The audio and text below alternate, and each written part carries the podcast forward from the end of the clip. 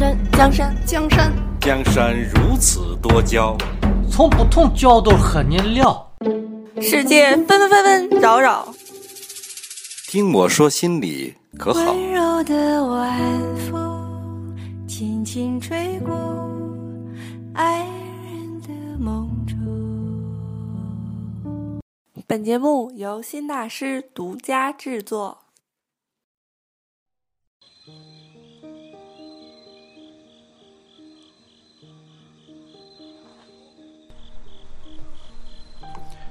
此时，伴着窗外的小雨，开始我们今天的节目。大家好，我是新大师主播枫野，在这里和各位听众朋友们一起分享作家石康的《不奋斗的姑娘，我不爱》。在恋爱这件事上，我可能有点背，总是遇人不淑。这些年来，很多姑娘走马灯似的在我身边晃来晃去，我从一连串混了五个姑娘。事实上，跟每个姑娘开始交往时，我都觉得挺满意的。但经过一段时间的相处，她们的品行渐渐令我改变了对她们当初的美好感觉。我从未见过她们的钱包长什么样，也没记起她们曾经为我做过些什么事儿。他们只是一味地向我展示他们的年轻可爱。其实，男人对那些东西只是最初觉得新鲜，多看几眼就平常了。而且，年轻可爱有着太多的竞争者，如果没有独特的本事，男人很容易从一种年轻可爱转移到另一种年轻可爱上。我可以呵护他一个月。但第二个月便心生怨恨，觉得他完全不值得我如此。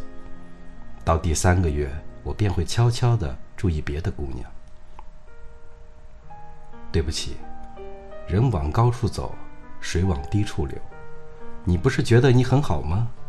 真不巧，哥们儿今天又遇到一个更好的，先撤了。他们若问我为何离去，我会直接回答。因为你品质太差，因为你对我不好，因为你太自我了，因为我不想照顾你了。这就是我谈恋爱的方式。我会对你好，但你要是飘飘然的不接受，并觉得理所当然，那你就太没眼力见儿了，就是对我不好。对不起，我只好换人了。没有原则的溺爱一个人。只能让这个人变得自私冷酷，只考虑自己。不管男人还是女人，对于一个根本不关心你的人，你还使劲儿的对他不计任何回报的付出，那不是受虐狂吗？我曾经对一个女友谈起我要一个人去欧洲旅行，她生气地说：“你怎么一点责任也没有？怎么就没想想带着我一起去？”看着他，内心感到一阵悲凉。事实上，我们曾一起驾车去过小半个中国。他不会开车，只是坐在一边享受音乐和美景。住旅馆时，只想住最豪华的；吃饭时只吃菜不吃饭，还不知节省。他有的只是在享受之后抱住我。对我说：“他爱我。”我真想告诉他，我还没有阔绰到只带着女友随便旅行的程度。就是有，我也不会那么做，太奢侈了。如果是我一个人去，可以花半年游玩整个欧洲，而带着你，我游玩几个国家就只好打道回府了。更重要的是，在他的观念里，还没有为两个人在一起尽责的想法。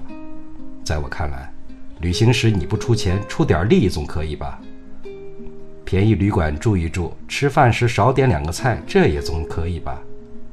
或是在旅行时也出点钱，不在乎多少，表示你也想为这点事尽点责，也可以呀。但他这一点这方面的意思都没有，只是一味的要求我对他尽心尽责。每当我拒绝他这一类建议或要求时，他都会气愤地说：“我不爱他。”我觉得这跟爱不爱没关系。我拒绝他，其实是在提醒他：你的要求不合理。之所以委婉地指出这一点，正是表示我对他的尊重。我想告诉现在的姑娘，想通过恋爱得到轻松安逸的生活，这完全是幻想。人生总是很累的，你现在不累，以后就会更累。恋爱也是相互分享。我的朋友很多。现在他们大都已经结婚生子，开始过上了他们曾经非常鄙视的那种庸俗的中年生活。但我对这种生活坚决抵制。到现在为止，我仍然过着我想要的单身生活。我想，这辈子我都不会结婚，因为我认为，婚姻只有一种情况下值得为之努力，那就是通过全面衡量。觉得结婚比单身更能促进恋爱双方分别的去实现自我，但直到现在，我也没有看出结婚比单身胜在何处，倒是发现了一些婚姻生活的弊端。一些成家的人，都比他们年轻时更慵懒、更颓废、更缺乏活力、更加的自以为是。所以我想好了，在年轻的时候多赚些钱，老了就雇一个好护士、好保姆。我不能为等老了有一个人来照顾我而娶个媳妇，生个把孩子，那样的话还不如雇一个人来照顾我。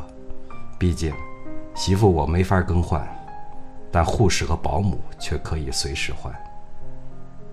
还有，我可以把到三到五个老情人。列为老来非常固定的精神交流对象，我认为这肯定比跟一个人一起白头偕老要好。有时候在北京待腻了，我就会去厦门，租个临海的房子，在房子里对着大海写书、看书、写作，或是练练网球，间或的谈着恋爱，享受着或孤独、郁闷、失眠。或充实高昂兴奋的小情绪。在恋爱方面，我不喜欢互补，我喜欢找跟我能力相当的姑娘，最好是数学和体育都很拿手。我们在一起不仅可以休息和娱乐，还可以精神愉悦的交流，相互分享健康、智慧、知识、观点与情感，然后双方在经济和生活上可以互相扶持。爱情在我眼里。是手段而不是目标。我提倡的情感生活是，一起努力，共同分享，最终使每个人都成为更好的自己。听众朋友们，到这里，这次的节目就结束了。如果你有什么想说、想听的，可以加新大师微信公众号，我们在这里进行互动。窗外的小雨还没有停下来。我们也一直会在这里等你，等你来说你我的故事。我是新大师主播枫野，下期见或不见，等你来哦。记得脸上天色将晚，他洗过的发像心中火焰。短暂的狂欢，以为一生眠。漫长的告别是青春。